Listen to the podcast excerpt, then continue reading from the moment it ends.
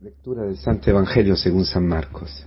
En aquel tiempo los apóstoles volvieron a reunirse con Jesús y le contaron todo lo que habían hecho y enseñado.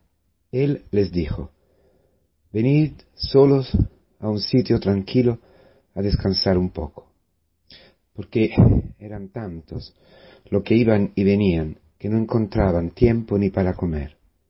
Se fueron en barca a un sitio tranquilo y apartado. Muchos los vieron marcharse y lo reconocieron. Entonces de todas las aldeas fueron corriendo por tierra a aquel sitio y se les, y se les adelantaron. Al desembarcar, Jesús vio una multitud y le dio lástima de ellos y sintió conmoción para ellos, porque andaban como ovejas sin pastor, y se puso a enseñarles muchas cosas con calma. Queridos hermanos, la conmoción de Cristo que, que podemos ver en el Evangelio de hoy, que es el centro de su vida, de la vida de Cristo, el centro de la vida de la iglesia, la conmoción, la compasión. ¿Qué quiere decir? La conmoción, moverse con, conmoverse, moverse con. Un cristiano se mueve con quien tiene delante. Cristo se mueve contigo, se conmueve. En Él, en Él se mueve algo contigo. ¿Qué quiere decir? Que viene a ti, que te busca, que camina contigo, que no te deja, que no te abandona, que no te juzga, que no te abandona nunca, que no se, que no te rechaza nunca, que no le da asco nada. Tú entras en el pecado, Él contigo. Esto a nosotros nos escandaliza. Esto a nosotros nos parece una, una enormidad, algo, algo absurdo, algo que... ¿Por qué? ¿Por qué? ¿Por qué? ¿Por qué no? Porque nosotros, o en nombre de una ley, o en nombre de no sé qué, hasta el nombre de, ser cristiano, de no hacer componiendas y alianzas con el pecado, nosotros, ¿qué? Juzgamos, nos alejamos. Es muy diferente, ¿eh? Claro que un padre no tiene que hacer alianza con, el pecado del, hijo. Claro que hay, veces en que la verdad, la verdad, eh, hace sufrir en un principio a los padres frente a algo muy gordo. Pero esto es un, son signos, ¿no? Cuando tu hijo nada quiere absolutamente seguir a pecar, irse con una mujer casada, por ejemplo, claro que allí tienes que cortar. Pero es conmoción aquello también. También aquello y mucho más. ¿Por qué? Porque te mueves con tu hijo y entras en las consecuencias, no en el pecado. Con el portas. Con el pecado, no. No.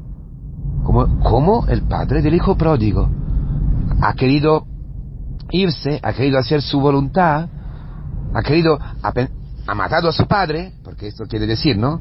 Cuando, cuando, cuando, cuando es que nosotros recibimos la herencia, cuando, cuando los padres mueren, ¿no? Entonces, aquel, sí, el padre se ha quedado, se ha, se ha, deja, se, se ha quedado mudo, ¿no? No aparece ninguna palabra, pero sabemos que se ha conmovido, que ha estado todo el tiempo, ha estado todo el tiempo conmovido, moviéndose con su hijo, siguiéndole, con el corazón partido, hasta que cuando el, hijo se ha vuelto, él mirándole, porque siempre ha seguido, siempre ha, estado, ha sido conocido con él, cuando con, con amor, con, con, uh, con la oración, se ha movido con él, llevando esta pena en el alma, este dolor de no poder hablar con él.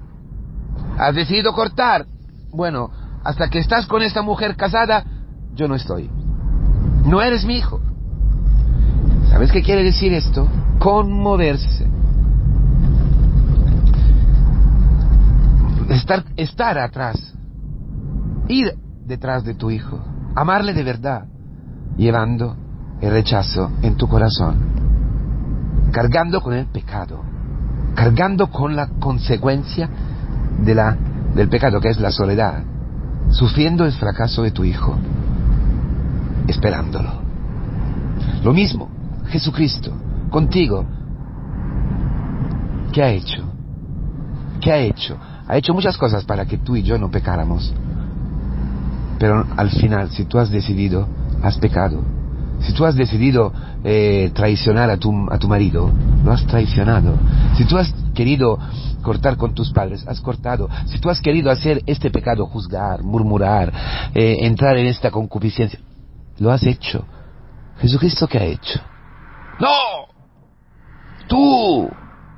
¡Ya no te quiero! ¡Vete! O moralismos, no lo haga, no lo haga. No, te ha dicho la verdad, te ha anunciado su amor y luego se ha conmovido, se ha, movido contigo. ¿Por qué? Porque ha bajado a la muerte, ha bajado a tu sepulcro, para que tú en el sepulcro lo pudieras encontrar, como el hijo pródigo.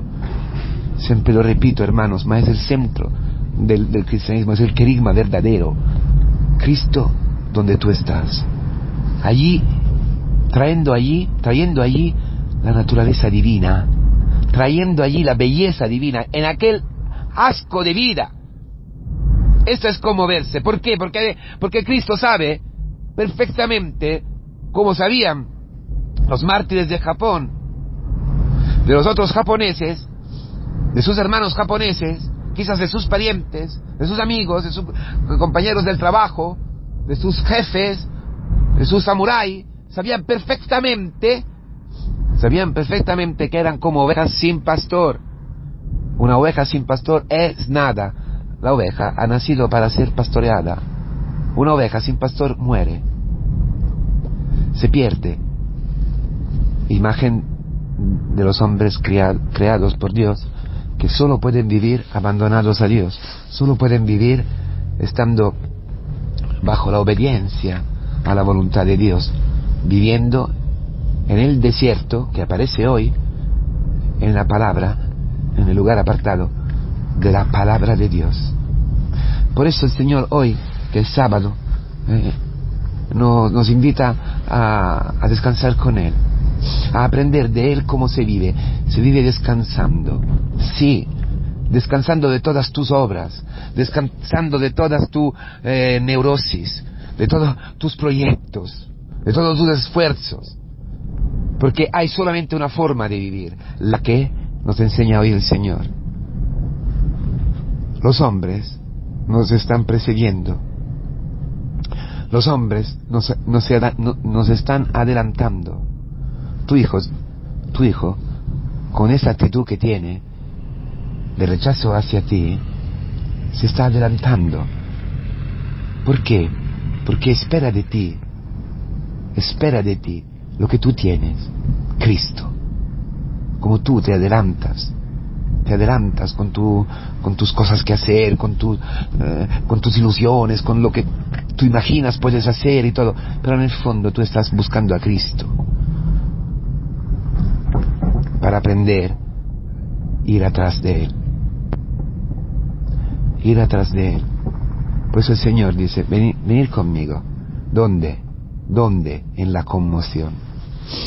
Y la porque esto es el descanso. En el desierto, donde tú sabes perfectamente que lo único que que lo, que lo único que te salva es su muerte. Es su muerte y su resurrección. Lo único que te salva es el que te viene a buscar donde tú estás. ¿Dónde?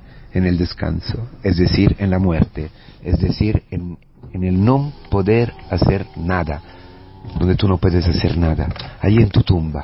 Entonces, el nuestro descanso es la tumba del otro, es la conmoción, es ser conmovido, sentir dentro las entrañas, como una madre, eh, que lleva dentro a Cristo, y ver a Cristo ya en la vida del otro, tú en la vida del otro, tú en la vida de tu hijo, tú en la vida de tu marido, de tu esposo, conmovido. nuestro descanso, nuestro Shabbat, es descansar en la vida del otro, en el pecado del otro, para llevar allí Cristo, para, para llevar allí su perdón, su misericordia, su amor. Ánimo pues, eso el Señor lo cumple en nosotros, en la comunidad cristiana, pero que nosotros podemos cumplirlo, cumplirlo en la vida de los demás. Nuestra vida y nuestra misión coinciden, ¿eh? completamente, perfectamente.